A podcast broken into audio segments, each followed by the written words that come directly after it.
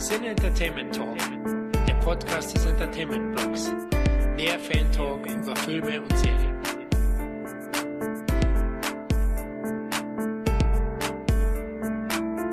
Willkommen beim nächsten Special des Sinner Entertainment Talks und diesmal sind wir wieder bei einem Van Damme Special gelandet. Zum Glück, denn beim letzten Mal hat es ja ein bisschen gedauert, das soll nicht mehr vorkommen. Von meiner Seite aus eine kleine Entschuldigung, aber wir hatten ja schon erwähnt, woran es so ein bisschen lag.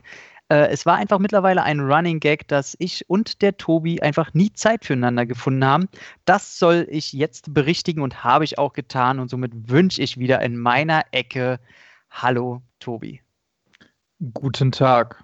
Das stimmt auch überhaupt nicht. Ich hatte viel Zeit, ich hatte einfach nur keinen Bock. Ich wusste es, weil eigentlich können wir uns gar nicht mehr leiden und wir probieren es hier immer so ein bisschen äh, zu beschönigen und wir sind auch mittlerweile in verschiedene Städte gezogen, weil es hätte einfach, es wäre Kamehameha-mäßig aus allen Fugen gerissen worden und äh, ja, für euch reißen wir uns immer ein bisschen zusammen. Genau. Ich muss auch sagen, dass ich jetzt, äh, das kriegt man ja auch nicht immer mit, weil die auch nicht immer alle chronologisch rauskommen, die Podcasts, aber für mich ist es tatsächlich auch schon etwas länger her. Das heißt, ich weiß es nicht mehr ganz genau, aber es war auf jeden Fall irgendwann im Sommer, dass ich den letzten Podcast aufgenommen habe. Dazwischen habe ich mich ja hauptsächlich um irgendwelche anderen Sachen wie YouTube, Instagram, Social Media, irgendwelche Videos oder sowas gekümmert. Aber äh, ich bin jetzt quasi fast wieder eine Podcast-Jungfrau und du darfst mich entjungfern. Wie ist das für dich? Sehr schön, nachdem ich es körperlich schon mal hinter mir habe, finde ich gut, dass ich es jetzt auch auf geistiger Ebene nochmal tun kann, weil es war ein sehr schönes Erlebnis, Tobi.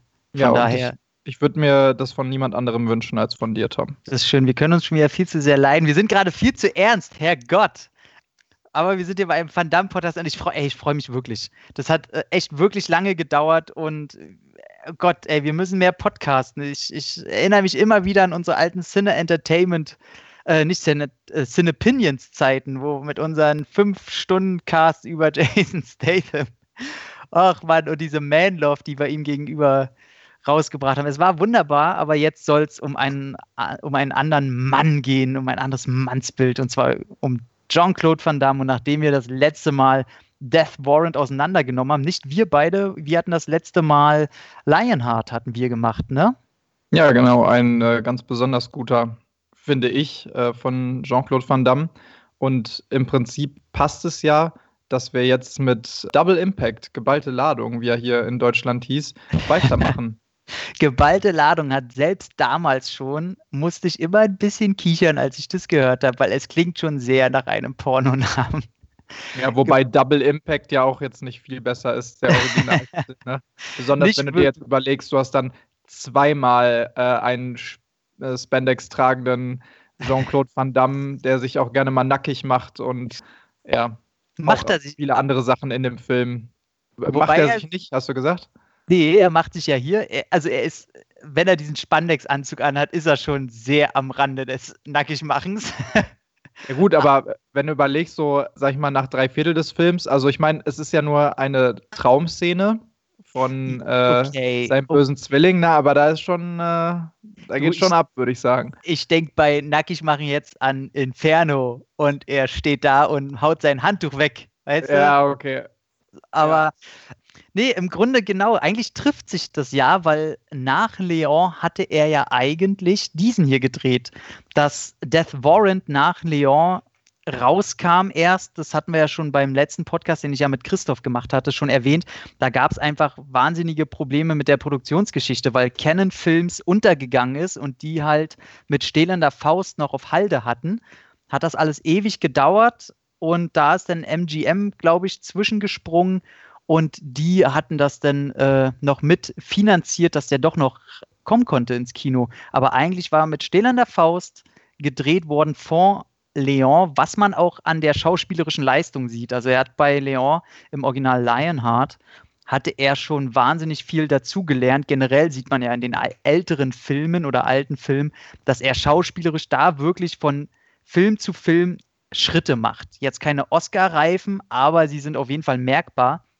Und nach, nachdem er Lionheart gedreht hat, hat er sich gesagt, okay, Mittlerweile ist er eine feste Größe im Kino und er will jetzt mal was machen, womit er nicht nur seinen Körper präsentieren muss, seine Kampfkraft präsentieren muss, sondern er will schauspielerisch ernst genommen werden. Und er hatte sich wieder mit Shelton Lettich zusammengetan, mit dem er auch schon das Drehbuch und den letzten Film eben Lionheart-Leon gedreht hat. Den hat er sich wiedergeholt. Und das hat er auch durchbekommen. Diesmal war die Produktionsfirma auch wieder eine andere. Und diesmal wie, jetzt helfen wir mal auf die Sprünge, wie hieß die? Stone, Stone Group. Ähm, ja, genau. Ja. Stone Group und hinter der stand tatsächlich Michael Douglas. Ich kann mich immer noch erinnern, damals auf der Videokassette stand immer ganz groß in so, in so einem Kreisaufkleber, produziert von Michael Douglas. Weil damals war ja denn, als der im Heimkino rauskam, war ja die große Zeit hier von Enthüllung und so und, und Basic Instinct und Michael Douglas war ja ein großer Name. Und was der produziert, ein Van Damme-Film, Ende vom Lied war, dass er, ihm gehörte schon diese Stone Group Pictures und er hatte die Filme Double Impact und Stone Cold mit Brian Bosworth, äh, hatte er, die wurden zeitgleich produziert und viel mehr ist dahinter auch gar nicht. Ich glaube nicht, dass der, außer dass er irgendein Häkchen hinter irgendeinem Vertrag gemacht hat, auch nur irgendwie mit diesem Film zu tun hatte. Ja, ganz genau. Also ich glaube auch, ihm hat diese Firma zwar gehört, aber dass er da irgendwie großartig auch Lust darauf hatte, ein, äh, ja, man muss es ja immer noch im B-Movie-Bereich ansiedeln, äh, Jean-Claude Van Damme-Film zu machen, der aus reiner Action besteht und jetzt nicht ganz, sag ich mal, dem eigenen Anspruch, den Michael Douglas vielleicht an seine Filme hatte, dass ähm, der da quasi im Prinzip nur hinter saß. Ihm gehörte zwar die Firma, aber im Endeffekt hat das immer noch alles B-Movie-Charakter gehabt und vielleicht nicht ganz den Ansprüchen genügt, die er an seine eigenen Filme hatte, Michael Douglas. Und äh, da wird er nicht so viel involviert gewesen sein, was aber, glaube ich, auch nicht ganz so schlimm gewesen ist, weil sonst würden wir auch nicht diesen Film bekommen, den wir dann im Endeffekt bekommen haben. Ne? Das äh, hat ja schon alles seine Daseinsberechtigung und so wie der Film ist, hat er auch schon einige sehr, sehr coole Ideen äh, mit drin und daraus jetzt irgendwie so ein Thriller zu machen, wäre sicherlich nicht die richtige Herangehensweise gewesen. Na, selbst auch innerhalb des Action-Genres da jetzt, wir sagen gleich, worum es geht, aber auch innerhalb dieses Action-Genres da vielleicht einen noch größeren Anspruch dran zu haben, wäre vielleicht auch falsch gewesen, weil man muss ja immer noch sagen, auch wenn man hier merkt, ganz klar, geballte Ladung ist für mich dieser Übergang von wir haben B-Ware, die es ins Kino schafft, zu wir machen aus der B-Ware langsam die A-Ware. Also wir machen aus Van Damme hier langsam die Marketingmaschine, weil er auf jeden Fall Geld generiert. Jeder Film, den er rausgebracht hat, über Bloodsport, Kickboxer, Stehlender Faust, Cyborg, egal ob die Qualitäten von den Kritikern jetzt äh, nicht so gut gehießen, geheißen wurde, haben die trotzdem wahnsinnig viel Geld eingespielt. Und so auch äh, natürlich auch Double Impact da kommen wir dann nachher zu, ob der Erfolg hatte, wie er Erfolg hatte und auch überhaupt. Aber auf jeden Fall war der erstmal eine sichere Bank und somit hat man ihn jetzt auf jeden Fall marketingmäßig war das schon was ganz anderes. Wer sich auch die Poster anguckt, die offiziellen, das hatte schon einen viel größeren professionellen Vibe gehabt. Das war jetzt nicht irgendein so Standardbild, was von ihm auch irgendwo auf der Schienen gemacht wurde und rauf ist aufs Cover. Nee, nee, da, da waren schon richtige Shootings bei. Das, da, da merkt man, dass das hat einen ganz anderen Rahmen gehabt. Aber ja, absolut. Auch äh, so rein budgettechnisch und dann hinterher, was man im Film halt auch alles sieht, ne, wo das Ganze gedreht wird, also die ganzen äh, Produktionswerte, die damit äh, verfeuert worden sind und sowas, das sieht schon nach einem ganz anderen typischen eigentlich A-Film äh, oder ein, einem Film aus der A-Riege äh, aus, die absolut. damals zu dem Zeitpunkt halt gedreht worden sind. Ne? Absolut richtig. Und Worum geht's? Wir haben hier natürlich Van Damme letztlich ist nicht, wir haben es schon erwähnt, dass er wollte, dass man ihn schauspielerisch akzeptiert und hat überlegt, ah, wie kann ich das machen, bla bla bla, aber wie kann ich auch gleichzeitig natürlich meinen Fans geben, was sie brauchen? Ganz klar, wer würde nicht drauf kommen? Er spielt einfach zwei Charaktere. Verdammt doppelt, weil damals war, glaube ich, zu der Zeit zwar noch nicht on peak, es ging noch schlimmer, aber sein Ego war damals schon wahnsinnig groß ausgebildet. Also quasi äh, sein Ego war im Prinzip so groß, dass es auch für zwei Menschen hätte reichen können. Ne? Und da dachte er sich, ja, wie mache ich das am besten dann auf der Leinwand?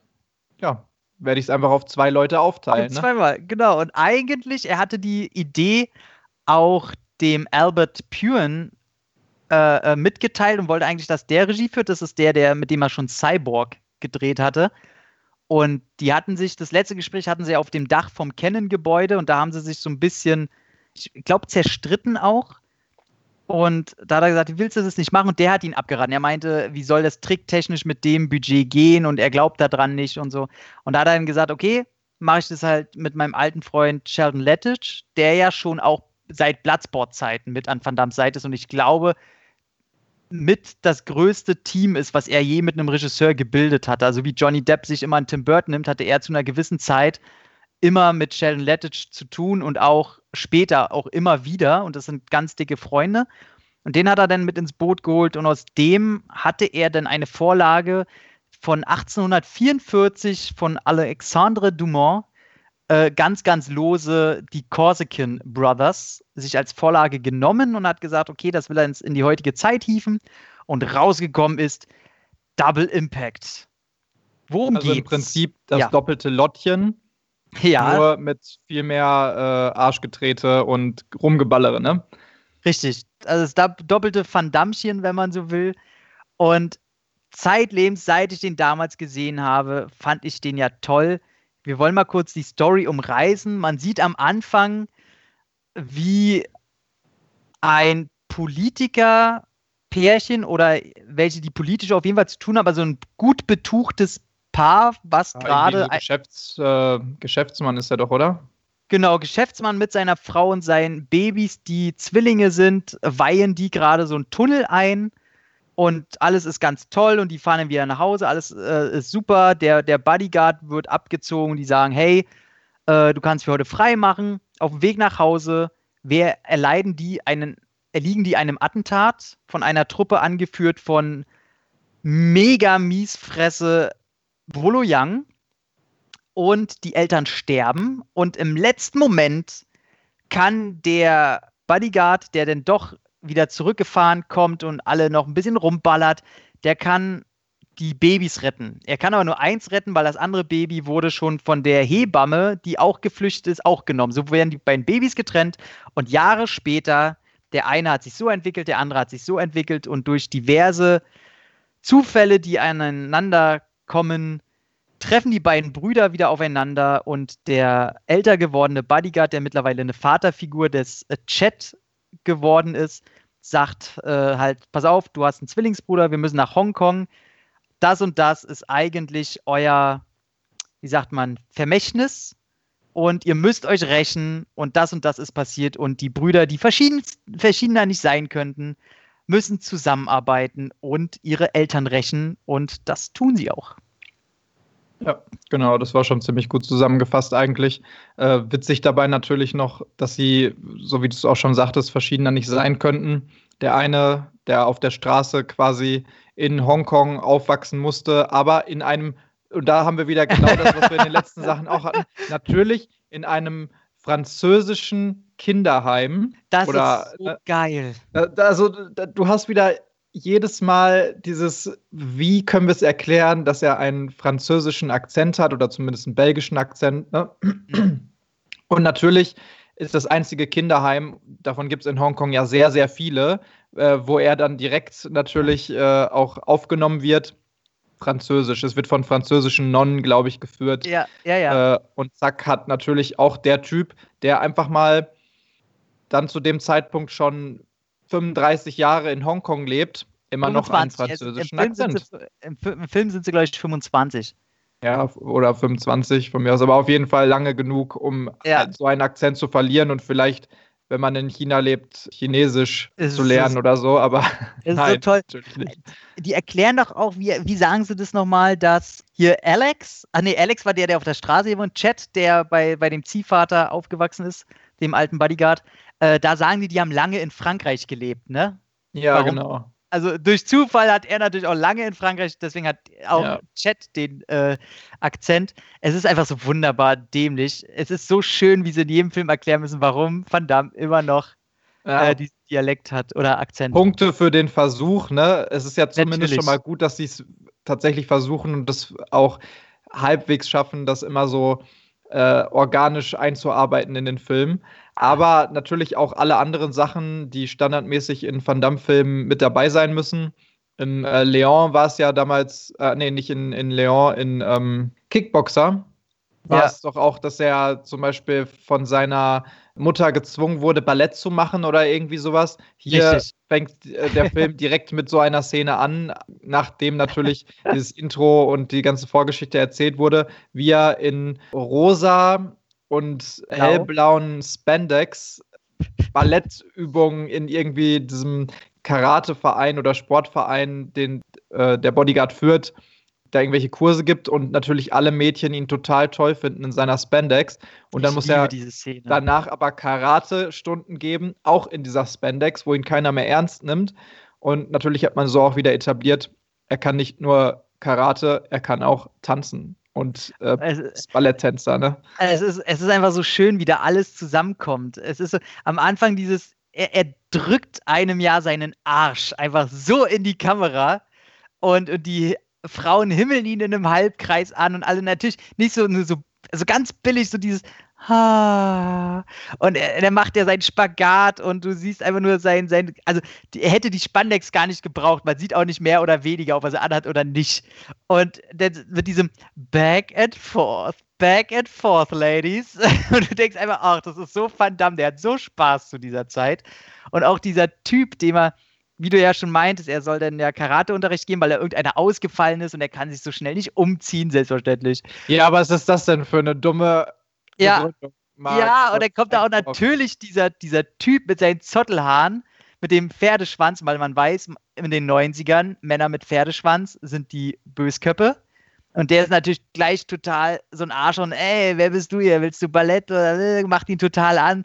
Und natürlich ein Kick reicht und der Typ liegt am Boden. Und man weiß, okay, egal ob im Ballett oder im Karate, der Typ ist der heiße Scheiß. so. Und das ist einfach so lächerlich. Das konnte schon äh, damit sehr gut etabliert werden, denn was ist krasser als ein Typ in Spandex, der trotzdem äh, alle anderen Pferdeschwänzler umhaut? Ja, Lustigerweise halt aber auch, also äh, ich fand es tatsächlich sehr witzig und auch irgendwie sympathisch, dass er diesen Charakter ein bisschen so darstellt und dieser krasse Kontrast quasi zu seinem in Anführungsstrichen bösen Zwillingsbruder äh, da so vorherrscht, weil er auch in vielen Interviews gesagt hat, dass er, wenn er sich entscheiden müsste oder quasi man überlegt, ähm, welchem Charakter von den beiden er so im realen Leben näher steht, dann wäre es ganz klar Chat gewesen, der etwas, ich will jetzt nicht sagen schwuchtelige, aber das sagt ja Alex immer über ihn. Ne? Er, sagt halt immer Faggot, Faggot, sagt er. Genau, ja. äh, also im Prinzip übersetzt Schwuchtel und diesen schwuchteligen Touch als Spandex-tragender so Balletttänzer ne, und auch wie er immer redet und mit der Seiden-Unterhose äh, und genau, also im Prinzip das, was die Frauen alle so toll finden an ihm und er ist halt dieser California Boy und Chad ist halt der Typ, der eigentlich nur schwarze ja, Oberteile. Die Marlon Brando-Version. Ja, genau, also so die, diese Hardcore-Version, die die ganze Zeit auch nur ähm, Zigarren raucht und sowas. Und er sagte aber selber von sich, ey, ich bin absolut eher ein Chat, ich bin genauso ein komischer Typ wie der und dieser eiskalte, krasse Typ, der die ganze Zeit nur böse guckt und Leuten an, äh, Angst einjagt. Damit habe ich aber überhaupt nichts zu tun im richtigen Leben. Ja. Und das fand ich eigentlich ganz witzig und sympathisch, dass er das auch so über sich selber gesagt hat und sich ja so ein bisschen auch lächerlich macht quasi und nicht ganz so ernst nimmt da war er ja auch schon immer gut drin. Ich meine, er hat sich ja auch damals schon in ja. Talkshows und so, wo er so peinlich tanzt und so. Man merkt ja, er will ja auch schon oder wollte er auch schon immer, seit er angefangen hat. Seine großen Vorbilder sind ja nicht irgendwelche Actionstars, sondern eben Comedians gewesen. Und er hätte ja am liebsten hätte er eine Karriere als Comedian gemacht oder in Komödien und so weiter. Und das merkt man auch immer wieder und wie ihm das hier auch Freude bereitet, einfach auch lustig und auch trottelig zu sein und sich so ein bisschen äh, selber zu verarschen. Das fängt ja, glaube ich, in dem Film auf jeden Fall fängt das an. Und ich fand aber schon den Kontrast sehr krass, weil man hat am Anfang in den ersten zehn Minuten werden halt die Eltern halt niedergeschossen und auch seine Mutter mit einem Schrotflintenschuss in den Kopf und alles oh ja, ein bisschen oh, und sehr sehr blutig vor allen Dingen auch alles, ne?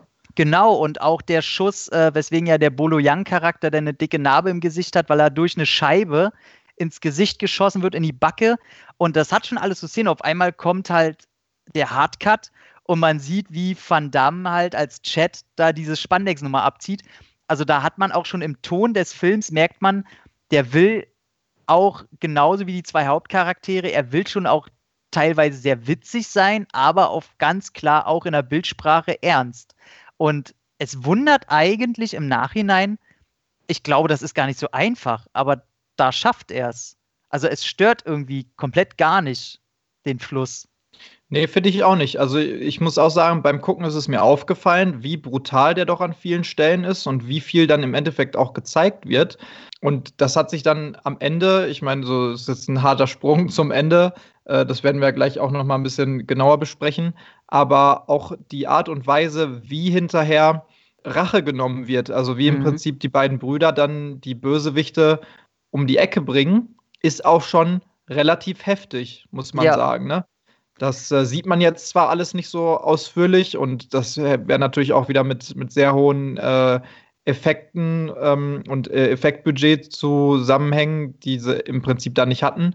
Aber es ist schon krass, was die, was die alles zeigen und dass sie wirklich auch diesen etwas ernsteren Weg gehen wollen. Und es ist ja auch tatsächlich so, dass die äh, Szenen, die dann zwischendurch auch mal gezeigt werden, also nicht nur Brutalität, sondern auch sehr, sehr viel Nacktheit und zwar mhm. auch explizite und krasse Nacktheit zwischen den ganzen, auch diese ganzen Vibes, die da versendet werden, die, ähm, wie heißt die, Kara, mhm. äh, die auch aussieht wie ein Videospielcharakter irgendwie aus, keine Ahnung, Mortal Double Kombat Dragon. oder sowas, Double Dragon, ja, irgendwie sowas, die einfach so eine Hardcore-Lesbe ist und da fast äh, die äh, Hauptdarstellerin, die Freundin von Chad, vergewaltigt, könnte man fast schon sagen. Ja ähm, oder zumindest kurz davor ist. Also äh, die, die sparen wirklich nicht mit den Extremen in diesem Film, was ich aber finde sehr zur äh, Interessantheit des Films auch beiträgt. Also wäre das jetzt nicht so gewesen, dann wäre es um einiges langweiliger gewesen und das hat es noch äh, quasi ein bisschen auf ein höheres Level gehievt. Na, was er halt schafft, ich meine, der Film geht 110 Minuten. Und so fühlt er sich halt zu keinem Moment an. Der geht so schnell vorbei, weil sie halt wirklich in allen Szenen bis zum Ende hinweg immer mal wieder was Neues reinbringen. Ich meine, du hast am Anfang, wie gesagt, die Schießerei. Dann hast du erstmal das Chat gezeigt wird, der so ein bisschen die komödiantischen Szenen reinbringt. Auch als er noch sagt, ja, was habe ich denn noch? Irgendwie eine, eine Ölplattform in Simbabwe. Also er probiert dann auch so ein bisschen, er ist halt wirklich so ein ziemlicher Horst. Und auch als er im Flugzeug sitzt und du merkst schon hier, der von Jeffrey Lewis, sein Vatercharakter, quasi Vaterersatz, der ist schon so ein ernster Charakter, wo du denkst, oh, der bringt dann diese, der, der erdet das alles halt so ein bisschen. Dann lernst du natürlich Alex kennen. Dann gibt es die Prügelei so ein bisschen oder die Rangelei äh, um die Freundin, weil die natürlich, oh, das ist so eine Szene, weil Chad kommt halt in eine Bar, wo Alex das Sagen hat, ohne dass er das weiß. Und er sieht halt aus, er hat so eine rosane Shorts an, er hat Tennissocken bis hochgezogen, er hat so ein blaues Hemd an. Er sieht einfach aus, selbst in den 90ern hätte man sich das nicht mehr schönreden können. ja. Und dann kommt halt die Freundin von Alex, die natürlich denkt, es ist Alex und die zitiert ihn halt nach hinten, macht sich an ihn ran und im Original sagt sie dann, ah, is a surprise here or another surprise. Und dann kommt meine Lieblingsszene, was Van Damme angeht. Er so, yeah Big Surprise. Oh, oh mein Gott. Huge Surprise. Ja, genau. Oh Gott. Und denkst du, ah, ja, verdammt, wir wissen jetzt alle, du findest deinen Schwanz ganz schön geil. und oh Mann, das ist so eine peinliche Szene. Und zum Glück wird er denn umgedreht und man sieht nur, wie er von Alex eine dicke Kopfnuss kriegt. Und ich war dann überrascht, ich habe den auf Blu-ray jetzt gesehen, wie respektabel die Tricktechnik ist. Absolut. Also da war ich auch, ich meine, man weiß es natürlich auch und gerade wenn man sich ein bisschen damit auskennt und eben auch die Hintergründe äh, kennt bei solchen Tricktechniken, gerade zu dieser Zeit, die können das nicht mit CGI machen. Das heißt, die mussten das im Prinzip mit Überlagerungen machen des Bildes oder zum Beispiel mit Stand-ins.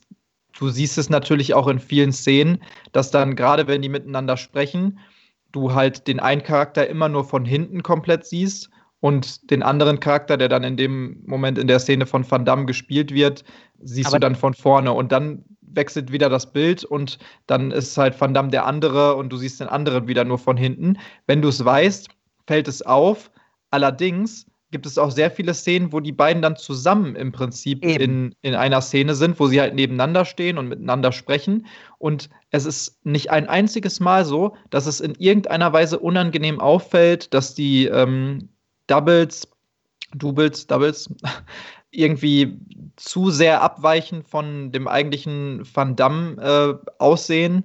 Und ich finde, die haben es auch sehr gut gemacht, die rein optisch voneinander zu trennen, sodass du immer weißt, um wen es jetzt gerade geht. Ja, ne? absolut. Also das ist, da muss man auch mal Van Damme wirklich eine Credibility geben, dass sein Schauspiel, also mir ging es halt immer so, wenn du wirklich Alex und Chat vereinen würdest in eine Person, dann ist es wirklich der Van Damme von damals. Also er kann, dass er wirklich die beiden Extreme in beide Richtungen, kann er wahnsinnig gut verkörpern und man kauft ihn halt beides ab.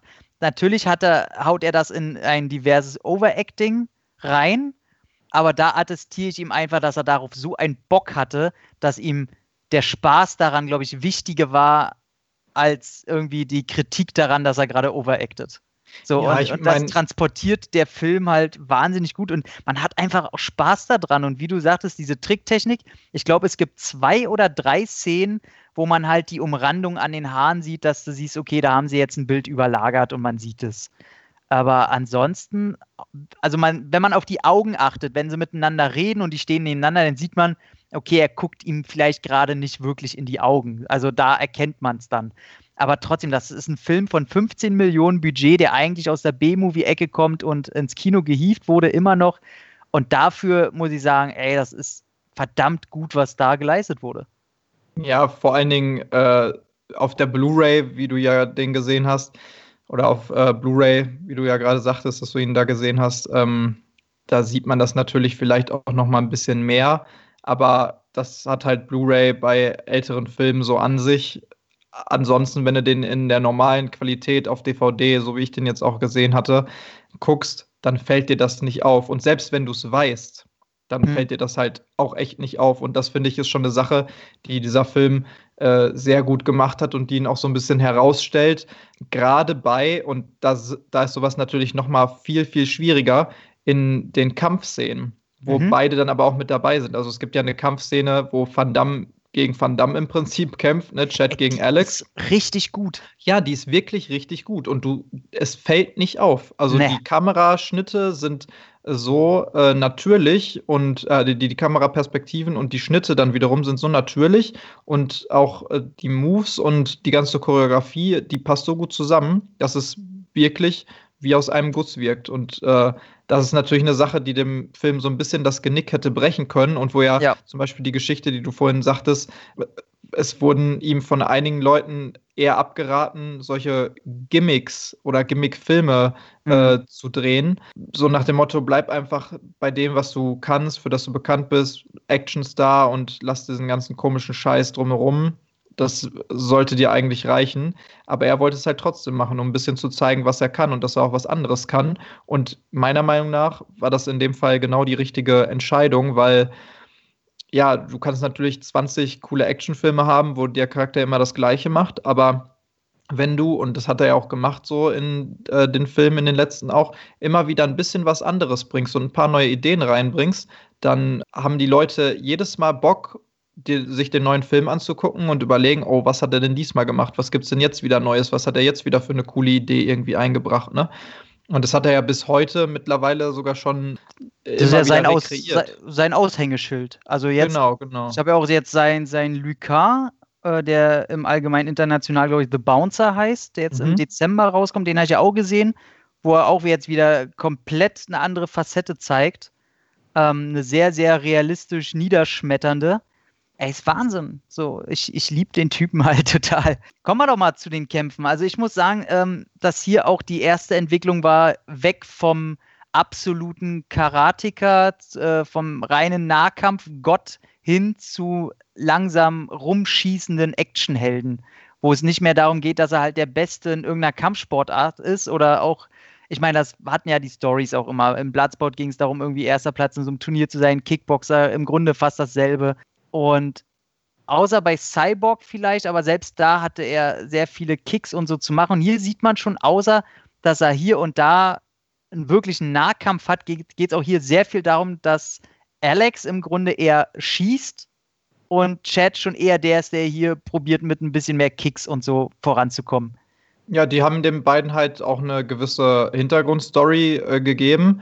Und in der ist halt Chad der waffenbenutzende, ach, äh, Alex der waffenbenutzende Gangster, der halt auch öfter mal so ein bisschen in Brawls, also in so Kloppereien, Kneipenschlägereien vielleicht zu Hause ist, auch obwohl er sich natürlich verteidigen kann und auch ein guter Kampfsportler ist, auch innerhalb der Story. Und Chad ist halt eher der, der noch nie was wahrscheinlich mit einer Waffe zu tun gehabt hat. Und äh, er ist sehr behütet aufgewachsen und hat halt diesen perfekten Karate-Stil drauf.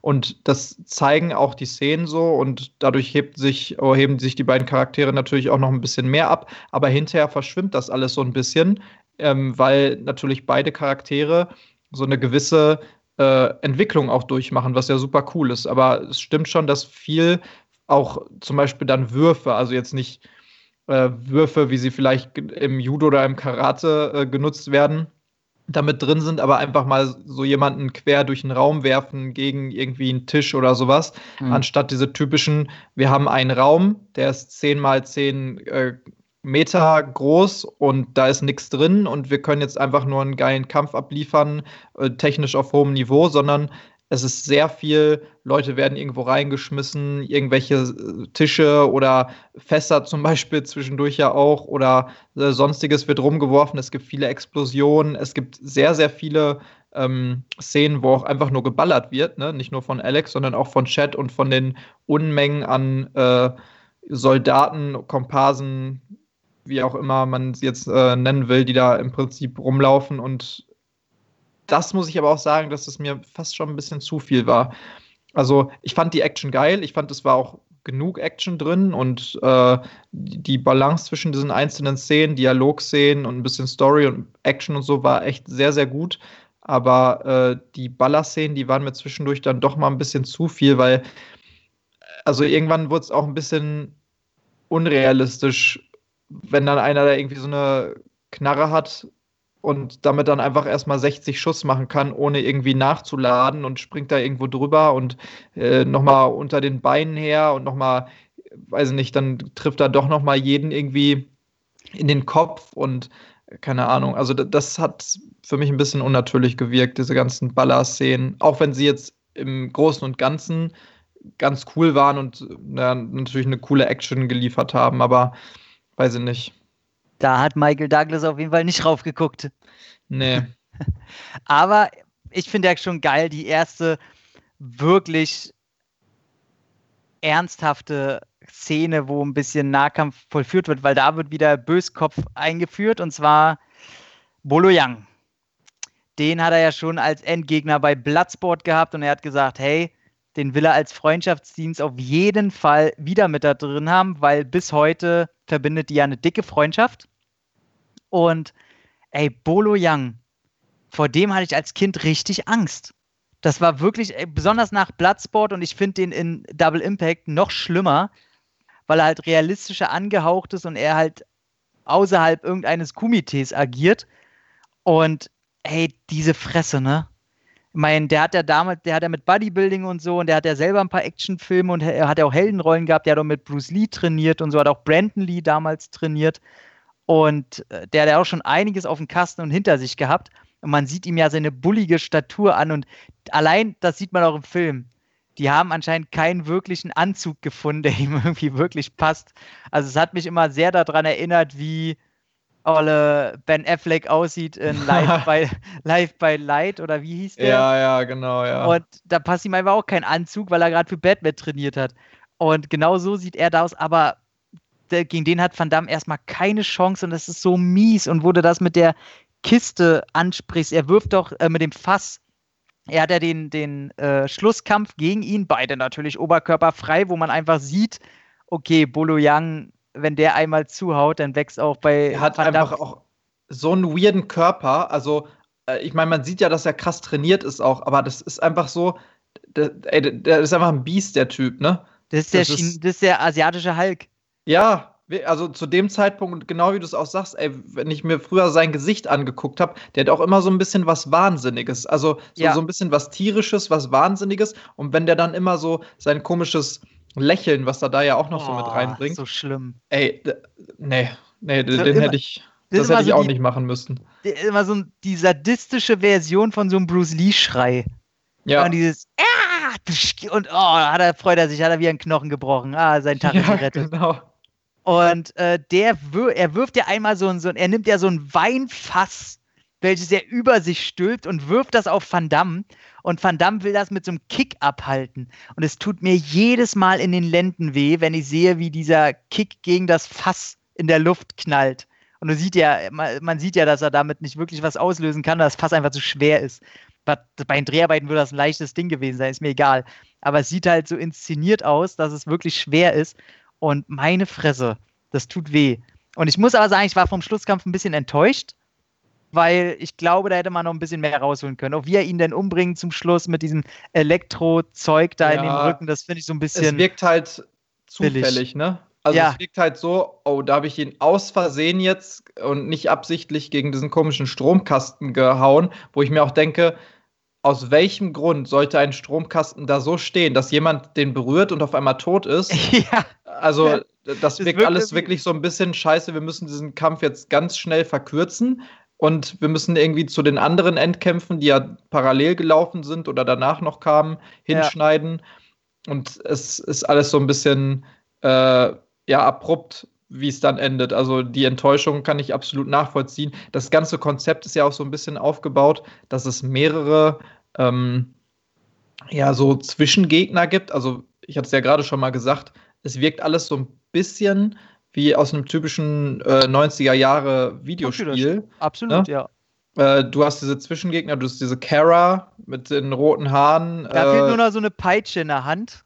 Und ja, dann, genau. dann kommt sie reingelaufen ins Bild, ja, ja. Dann hattest du noch diesen komischen Typen, die haben auch alle irgendwelche Gimmicks. Ne? Du hast natürlich äh, Bolo Young, ich weiß nicht, wie heißt der da, Moon oder so, ähm, der auf jeden Fall sein komisches Gesicht hat, durch natürlich seine Schusswunde, aber auch einfach dieses krasse Biest ist. Dann hast du aber auch noch diesen komischen Typen mit diesem richtig, richtig üblen Locken-Fokuhila. Ähm, der auch noch so Sporen an seinen Schuhen hinten dran hat. Und Ja. da gibt es auch so eine ganz, also die fand ich super weird, diese Szene, wo die in diesem blauen Licht gekämpft haben und da wollten die wahrscheinlich irgendwas sehr Künstlerisches reinmachen, aber wie der da durchläuft, immer so aus dem Schwarzen, aus dem Nichts, kommt er dann auf einmal ins Licht und Ja, ja. vollführt so eine Pirouette und verschwindet dann wieder ins Schwarze und so. Und ich so, hä, was zum Teufel ist das gerade? Ist das wieder so ein Fiebertraum von Van Damme oder Das war wirklich hier? so, wo du gedacht hast, okay, ist optisch schick, aber realistisch macht es gerade keinen Sinn. Ich glaube,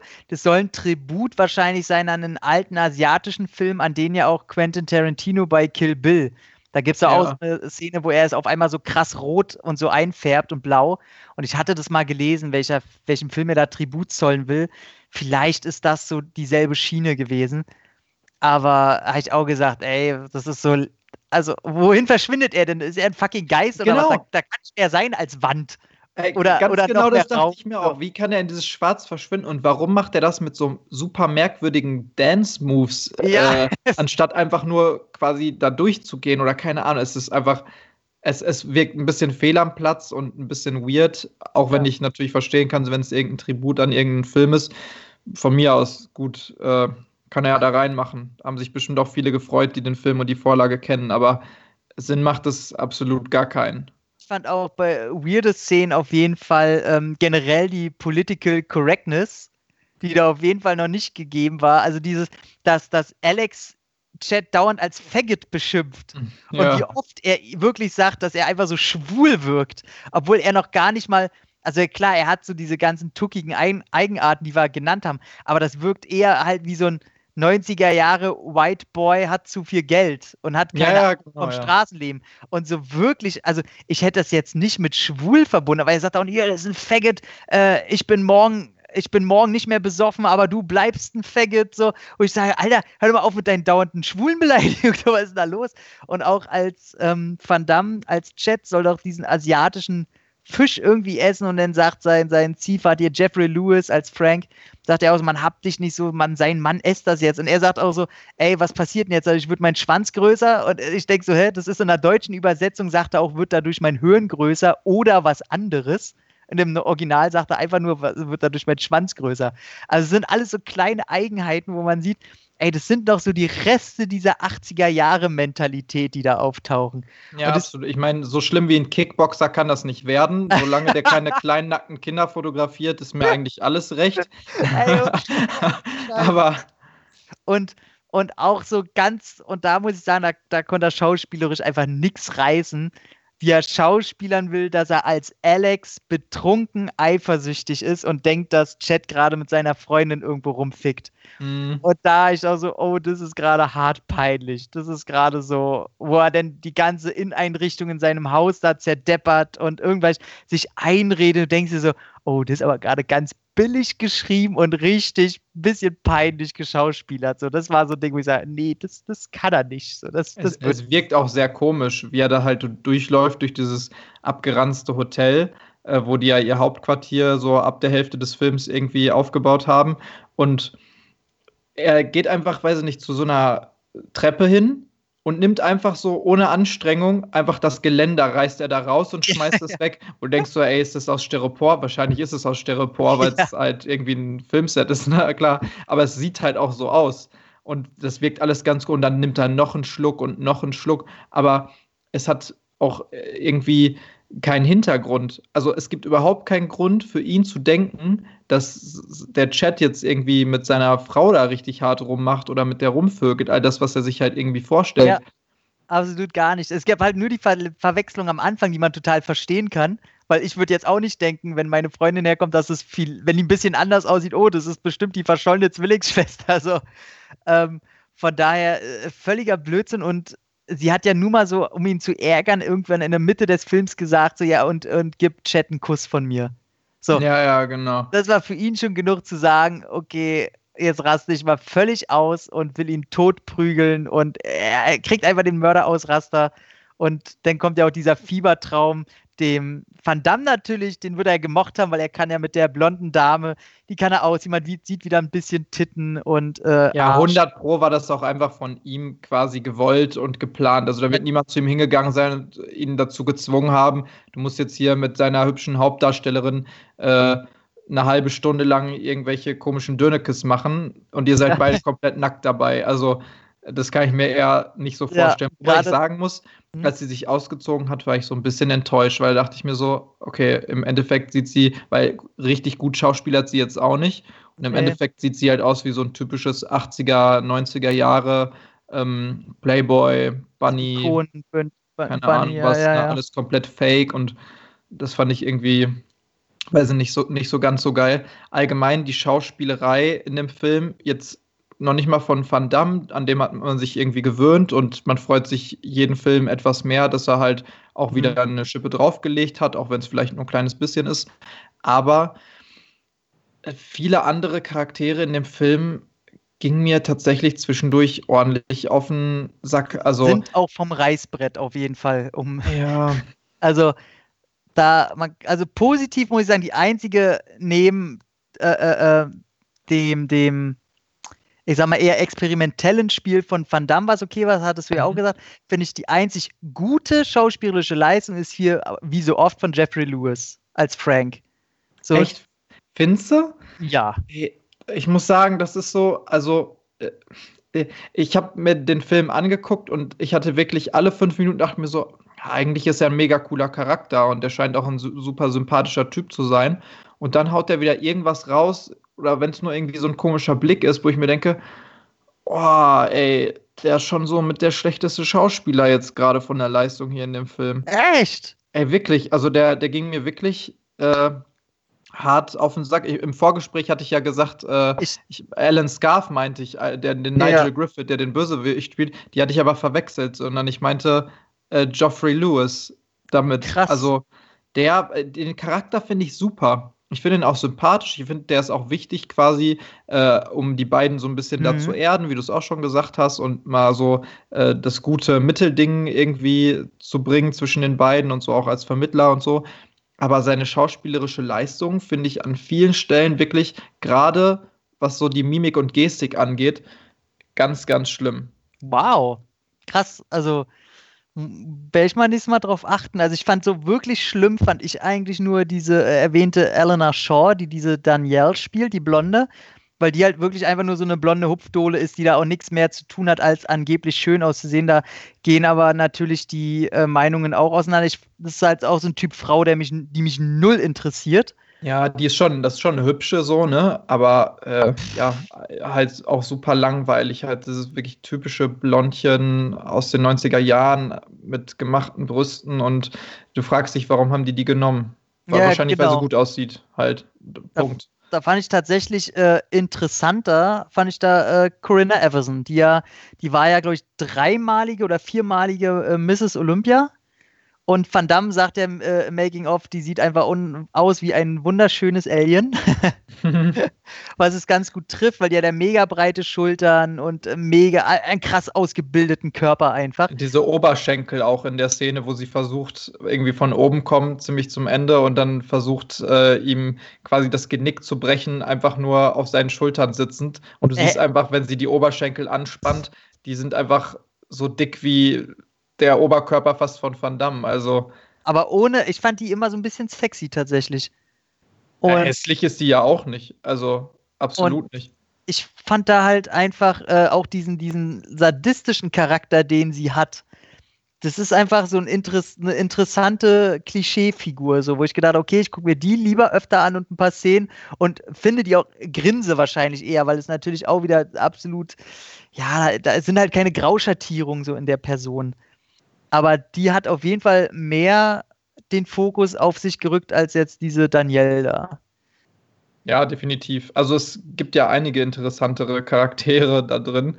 Diese Danielle gehört definitiv nicht dazu, aber sie hat zumindest ihren Teil getan. Ne? Sie soll ja auch eigentlich nur das kleine verängstigte Blondchen spielen. Das ist jetzt schon einfach auch nicht so toll geschriebener Charakter, aber er hilft im Prinzip, um die Story voranzutreiben. Ne? Und auch für so ein paar komische Nebenstory-Sachen, ja, wie jetzt zum Beispiel, dass Alex super eifersüchtig wird und diese ganzen Na Szenen. klar, na klar. Dafür ist sie halt da, dafür ist sie da reingeschrieben worden in das Screenplay, aber besonders toll ist sie halt trotzdem nicht, ne, dadurch. Aber wen wir komplett noch gar nicht erwähnt haben und der eigentlich neben Van Damme die größte Figur ist, jedenfalls vom, von der Popularität her, ist ab Philip Chan, der, der, Ja. den, der den Raymond Zhang spielt, der schon eine kleine Rolle in Bloodsport hatte, ähm, wo er den, den Polizisten gespielt hat, der ihn in der Gasse, glaube ich, auflauert, ne? Mhm. ist es der? Ähm, der war ja früher auch Polizist gewesen, hat sich dann dem, dem Schauspiel zugewandt und hat dann auch erstmal nur Polizistenrollen bekommen, bevor er dann halt ein bisschen bekannter wurde. Und der Typ ist halt heute, bis heute hinein, einer der größten asiatischen Produzenten, den es da immer noch gibt. Ja, das stimmt. Also der, das Gesicht, finde ich, das kennt man auch mittlerweile schon. Ja. Weil der, äh, ob es jetzt aus Dokus ist oder verschiedenen anderen Filmen, ne, weil er ja mittlerweile auch schon einiges gedreht hat, aber auch eben sehr viel produziert und auch schon Regie geführt hat und sowas. ja. Ähm, aber der ist noch einer derjenigen mit dem größten Talent, finde ich, auch schon damals gewesen. Also in dem Film spielt er, finde ich, ziemlich cool, ziemlich gut. Und Er ist ein- so ein geleckter Wichser halt, ne? ja, ja, klar. Aber es passt halt sehr gut auch Natürlich. irgendwie zu ihm, ohne ihm jetzt persönlich was Ja, zu wollen. So, ne? Aber ich, ich finde seine Rolle noch ziemlich cool und er hat ja dann am Ende auch noch, also im Prinzip gibt es zwei Finalkämpfe neben diesen ganzen Zwischenkämpfen. Hm. Einmal ist das Alex gegen, oder äh, doch Alex gegen ihn dann eben, ne? also gegen ähm, Philip Chan. Und Chad kämpft hinterher gegen Alan Scarf. Genau. Ne? Ja. Und in diesem Kampf, wo es ja auch schon noch ein paar eklige äh, Sachen gibt, die, die ja Alex mit ihm macht, da hat er auch noch so ein paar Dialogszenen mit Alex, wo er dann sagt so, ja, ey, du kannst alles von mir haben, ich gebe dir die Hälfte von meinem Imperium ab und du denkst auch noch kurz, oh, nimmt er das Angebot jetzt an oder nicht, weil eigentlich ist das ja genau das, was er auch wollte, so das, die meiste Zeit über in dem Film, ne? Er ist auch selber so ein, so ein kleiner Gangster, Ja. Ähm, und das ist super gespielt. Also, das hat mir echt noch ganz gut gefallen. Und auch, was er dann natürlich hinter mit ihm macht, er zertrümmert erstmal seinen Arm in irgendwie so einem komischen Zahnrad und dann wirft mhm. er ihn mhm. einfach darunter von diesem Kran und bis dahin äh, ist halt die äh, schauspielerische Leistung echt gut und der sorgt auch halt für viel Spannung, ne? Er hat halt auch so, also der ist ja auch bekannt, so damit, damit ihr mal ein paar Namen hört. Der hat zum Beispiel bei Hardboiled hier mit Chow Yun Fat oder Police Story 3 mit Jackie Chan und so. Also der ist schon ganz oben dabei und das merkt man halt ihm auch an. Also auch in dem Film, der bringt da schon so eine gewisse Klasse auf jeden Fall mit rein. Also auch wenn er, wenn die, die Rolle nicht allzu viel hergibt und wir das jetzt auch nicht äh, zu großspurig auffahren wollen, als, als würde er da eine Oscarleistung abliefern. Aber man merkt schon, dass er halt selbst in so einer kleinen Rolle er, er investiert da halt was rein und das merkt man halt auch. Ja, absolut. Hat Anna, mir auch gut gefallen. Ich überlege, was ist denn deine Lieblingsszene oder Stelle? Ähm, da fragst du mich jetzt was. Also ich muss sagen, der Film hat ja doch schon sehr viele verschiedene Szenen, auch an verschiedenen Orten. Also es passiert echt ziemlich viel in Und man Film. muss auch ich mein, sagen, der ist komplett in Hongkong gedreht. Ja. Und äh, das ist ein wahnsinniges Plus von dem Film, weil Hongkong, man sieht nicht nur irgendwie eine Ecke oder so, sondern mhm. wirklich verschiedenste Stationen und das ist so eine wunderbare Abwechslung zu diesen ganzen, entweder billig in Belgien, äh, äh hier in, in Rumänien gedrehten Kack oder irgendwo wieder in Hollywood, LA gedreht oder New York oder wo auch immer.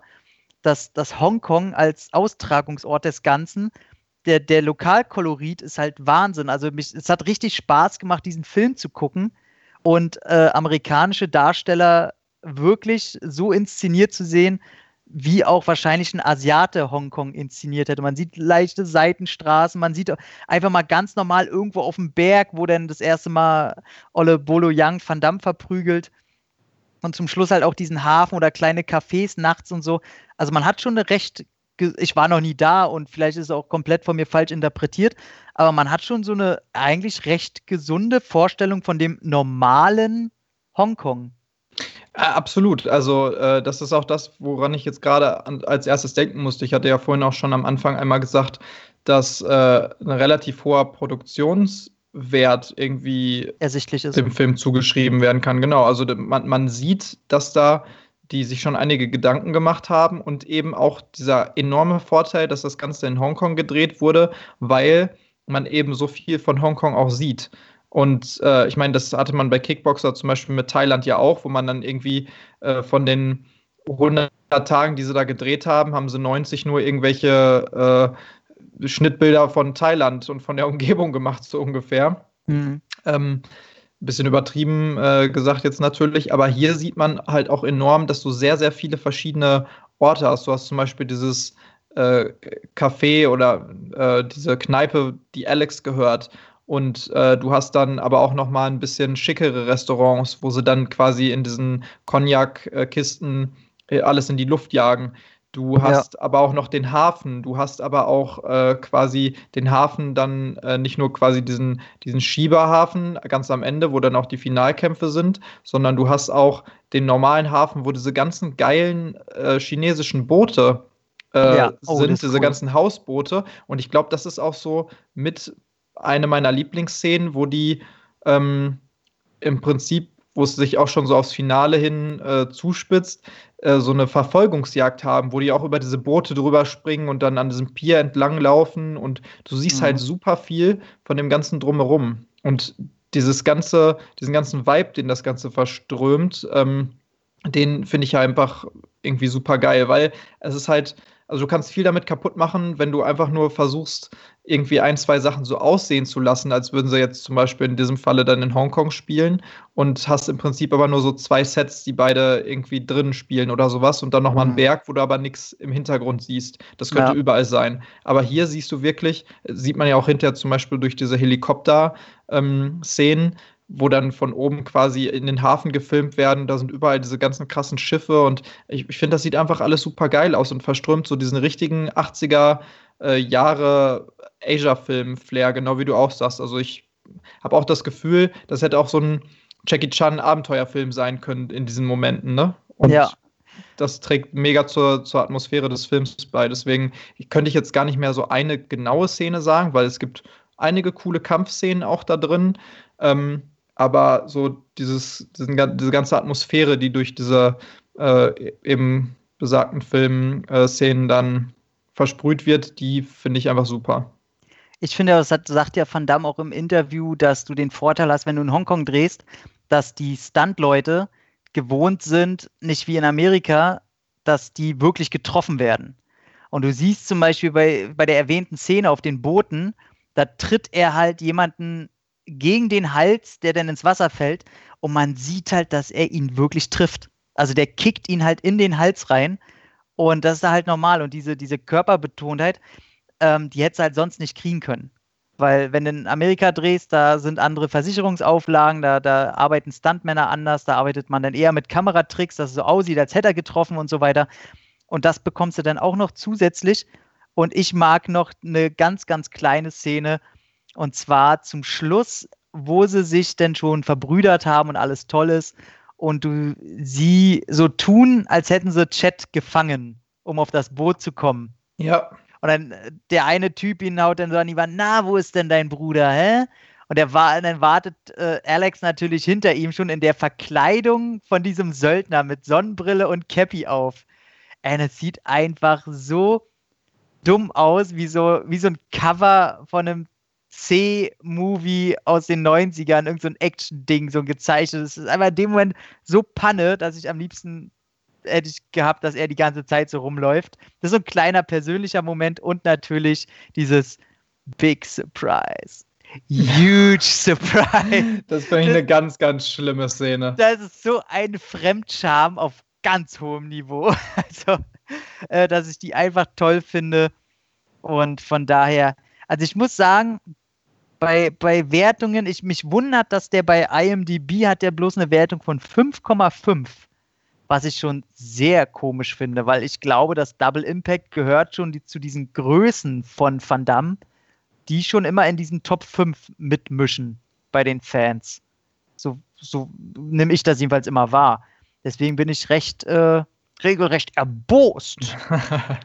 Warum ja, aber es gibt natürlich auch immer so eine äh, krass äh, große Differenz zwischen subjektiv und Fans und objektiv. Ne? Also, wenn so, man. Ich sage doch nur, dass mein Geschmack der richtige ist und ja, verdammt die besten Filme der Welt macht. Ich will auch nichts dagegen sagen, du hast ja recht damit, aber weiß ich nicht. Das äh, hatte ich dir ja auch schon gesagt. Ich meine, du hattest den, glaube ich, auf Letterboxd auch noch äh, vor kurzem bewertet, als du ihn nochmal angeschaut hast, jetzt äh, als Recherche quasi für den Podcast mhm. und hast ihm eine 7,5 gegeben. Ja jeder hat natürlich auch so ein bisschen andere Bewertungssysteme und sowas. Oder und falsche. bei mir zum Beispiel, da hätte der halt so eine 6,5, was halt. Also das Problem ist halt, du hast so viele andere Filme, mit denen du die vergleichen musst. Für einen Van Damme-Film. Und ich fühle mich schon wieder schlecht, wenn ich das so sage.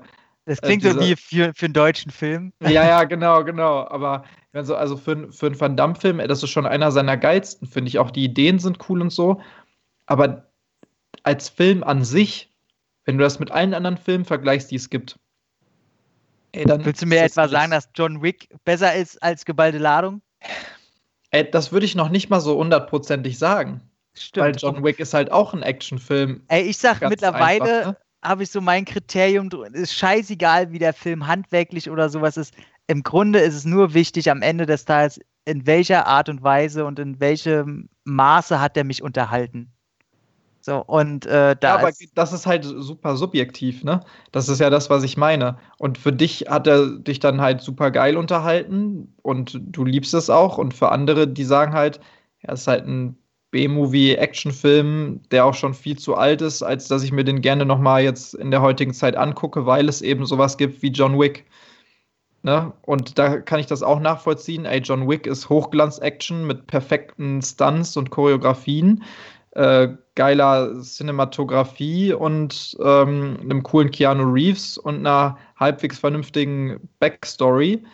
Und Van Damme ist halt Nostalgie pur. Also Double Impact, du fühlst einfach die ganze Zeit dich wieder, als wärst du halt von vor 20 Jahren irgendwie sonntags oder ne, guckst Ja, dir ja. den Film im, im Fernsehen an Und ich muss und mal du hast äh, ganz andere Gefühle. Wenigstens in einem Nebensatz will ich es nochmal fallen lassen, dass er, wir hatten ja gesagt, dass er Lionheart direkt davor gedreht hatte. Mhm. Und beide Filme sind von Sheldon Lettich. Ja. Und man muss schon sagen, also rein handwerklich hat er eine ganz schön krasse Schippe draufgelegt. ja, das stimmt. Das stimmt. Also nicht unbedingt in den Kampfchoreografien, die ja hier Van Damme auch mitgeleitet hat.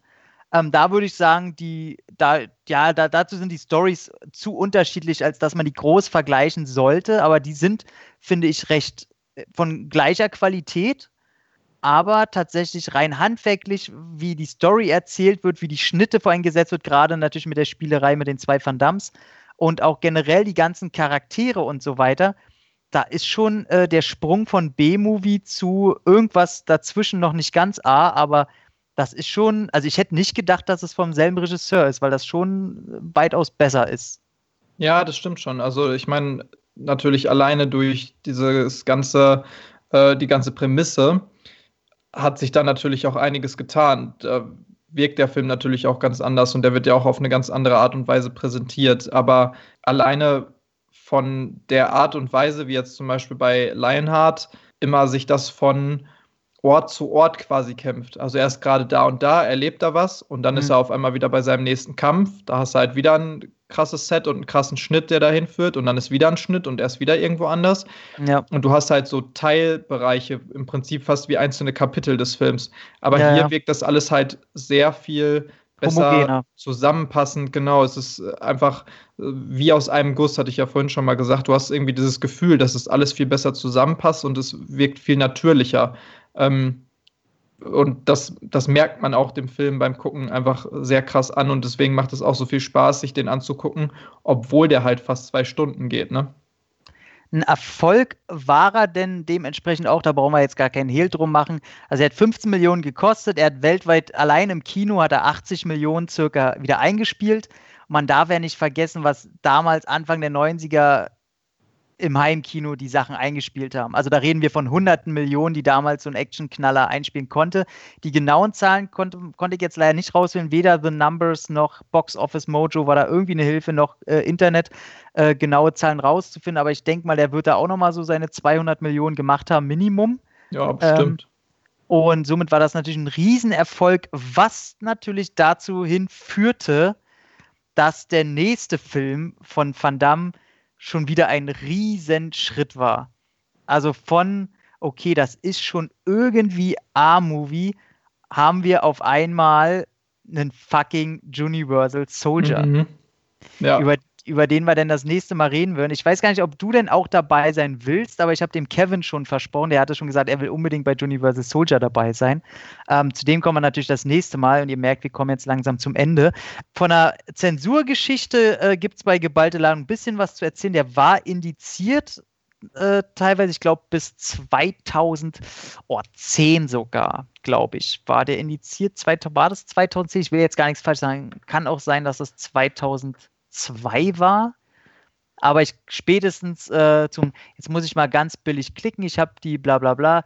Ba, ba, ba, ba, ba, ba, ba, ba, ba, ba. Indizierung wurde 2012 aufgehoben. Seitdem gibt es den ganz normal auf DVD. Den hat zuerst NSM rausgebracht in Mediabooks. Ähm, da hat unser Kevin auch äh, das Booklet zu beigeschaut oder einen Teil des Booklets. Das ist, fand ich wunderbar. Ich nehme den so raus und gucke so, oh, lese ich mir mal den Text im Booklet durch und dann, was? Olle Kevin hat ja den Text geschrieben, der alte Schweinepriester. Und das war sehr schön. Äh, ansonsten gibt es da noch ein kleines Making-of dazu. Blu-ray, DVDs dabei. Die Mediabooks kosten mittlerweile ein bisschen Kohle. Da bin ich ganz froh, dass ich hier das mit dem Originalcover noch äh, bekommen hatte. Und ansonsten gibt es ihn mittlerweile aber als ganz normale Amari. NSM-typisch sind die immer ein bisschen teurer. Das sieht man jetzt zum Beispiel auch an den Dashbush-Teilen immer noch oder an auch Stehlender Faust. Die, die kriegst du nie irgendwo in so einem Angebot mal für 5 Euro oder 7, 8 Euro oder so. Die kosten immer ihre 12, 13 und 15 Euro, die Teile. Aber kriegt man ganz normal, ist nicht mehr auf dem Index. Die Bildqualität ist auf der Blu-ray gut. Rauscht manchmal ein bisschen noch äh, in den Nachtszenen und so weiter, aber das kann man sich alles total gut geben und jetzt gibt es da keine Ausrede mehr, den sich nicht mehr zuzulegen. Das ist äh, Double Impact gehört eigentlich in jede Action. Also jeder, der so ein bisschen eine Action-Sammlung haben will, Äh, da gehört er eigentlich schon mit rein. Das ist schon ein ziemlich bekannter Name.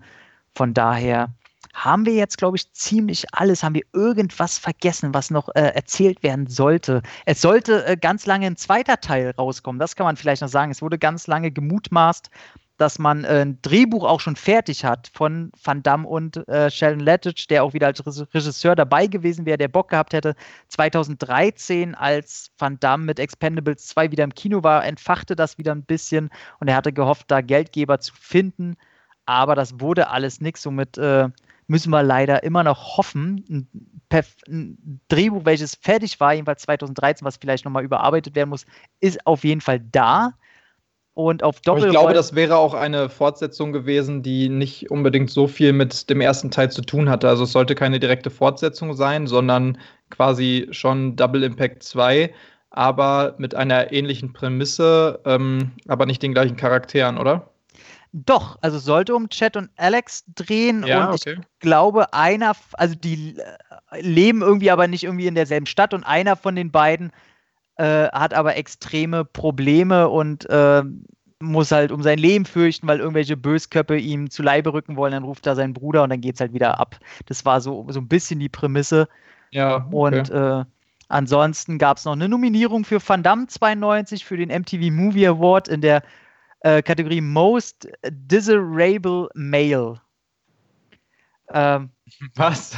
Ja, ich habe keine Ahnung, was das Wort heißen soll da, wo, das muss ich mal kurz übersetzen, es ist mir gerade ein bisschen peinlich. Mein Englisch ist eigentlich okay, aber ich habe keine Ahnung, was das heißt. Jetzt werden sie alle am Hörer sitzen. Wo hast du das gefunden? Äh, beim deutschen Wikipedia-Eintrag. Warte, ich gucke auch mal. Das können wir alles schneiden. Der, also es heißt auf Deutsch wünschenswert. Was? Warte mal, weitere. Er wünscht, er strebt begehrenswert. Okay. Begehrenswert ist, äh, ja, okay. An, angenehm, begehrenswert. Okay. Naja, das hat ihm doch schon wieder sein Ego gestreichelt. So. Das kann ich mir auch schon vorstellen, wie er da zu Hause sitzt und denkt, er ist der Geilste und im Halbschatten wieder seine Muskeln begutachtet mit irgendwelchen äh, äh, Lampen, wie bei Cyborg. Auch ganz schlimm. Was es da für Geschichten gibt. Ich sage ja immer wieder, hört euch, besorgt euch die Slinger-Version von Cyborg. Der Film ist die letzte Grütze. Die Qualität könnt ihr euch gar nicht erst angucken. Der Film ist auch egal. Ihr kriegt das Ding irgendwo für einen Fünfer hinterhergeschmissen. Aber es ist ein Audiokommentar von äh, Albert Puen, der zwei Stunden lang so frei von der Leber und so ehrlich spricht. Also danach habt ihr ein anderes Bild von dem frühen Van Damme. Da kann man nichts mehr schönreden. Der, der Typ hat richtig einen an der Klatsche. Dafür liebe ich ihn aber auch so sehr kann man gar nicht, das kann man gar nicht wiedergeben, weil es kein Mensch glaubt. Ähm, auf jeden Fall, genau das war es dann noch zur Fortsetzung, die nie kam. Und ja, ich glaube, jetzt ist auch alles erzählt, oder? Ja, absolut. Also ich meine, ich denke, wir können festhalten, dass das auf jeden Fall, gerade auch so aus der früheren Van Damme-Ära, einer der empfehlenswertesten äh, Filme ist von ihm, ja. der sehr viel Spaß macht und zwar über die ganzen zwei Stunden lang sehr viel Action bietet, geile Kampfszenen. Äh, hier und da ist er jetzt nicht vollkommen ausgereift, vielleicht, aber so alles in allem ist das schon ähm, ein Film, der definitiv, du sagtest es ja gerade selber, so in den Top 5 sicherlich von äh, Van Dams Klassikern ist also wenn wir die Qualitätsschraube ging immer noch weiter nach oben. Also Red Eagle, Cyborg, Karate hier 3, dann kam Lionheart, Stählender Faust war, finde ich, schon ein kleiner Ausrutscher, aber der war ja vor Lionheart und nach Kickboxer. Also im Grunde hat er Lionheart, war geil, dann kam geballte Ladung, war geil, ey, und danach kam Universal Soldier. Also man kann schon sein Ego echt verstehen, was da aufgebaut wurde, weil er ja auch aus dem Nichts kam, schmächtiger kleiner Junge, der dann Karate und einfach mit 18 naja, Übersee. schmächtig. Naja, mit, äh, er ging ja, er war ein schmächtiger kleiner Junge mit elf und dann hat er ja, ja, Karate gemacht und dann hat er sich ja das alles selber aufgebaut, sein Körper und ist ja mit 18 rüber und hat da dann relativ schnell Erfolg gehabt. Durch sein Aussehen, er war ja schon immer so ein kleiner Womanizer und es ist schon hart, also der hat schon dick Erfolg gehabt und da kam er erstmal sehr lange Zeit was kam da? Der erste, der so ein bisschen nicht so geil war, vielleicht, will ich gar nicht vorwegnehmen, aber ich sehe hier schon auf der Liste, da fängt dann langsam an wo dann schon ein guter und dann ein nicht mehr so guter und dann fängt es ab einem Film fängt's dann an, wo man sich dann so in de, im Mittelmaß suhlt und dann geht es erstmal, oh, da muss ich erstmal ein bisschen schön reden, oh Gott. Also da muss ich Marketingarbeiten leisten, denn bei manchen Filmen hier, das wird richtig gut. Da freue ich mich drauf. Aber, aber das ist eine Story für eine andere Zeit. So sieht's aus. Mit geballter Ladung sind wir fertig. Heute war auch, waren wir zu zweit und haben auch die Ladung recht gut abgeschossen.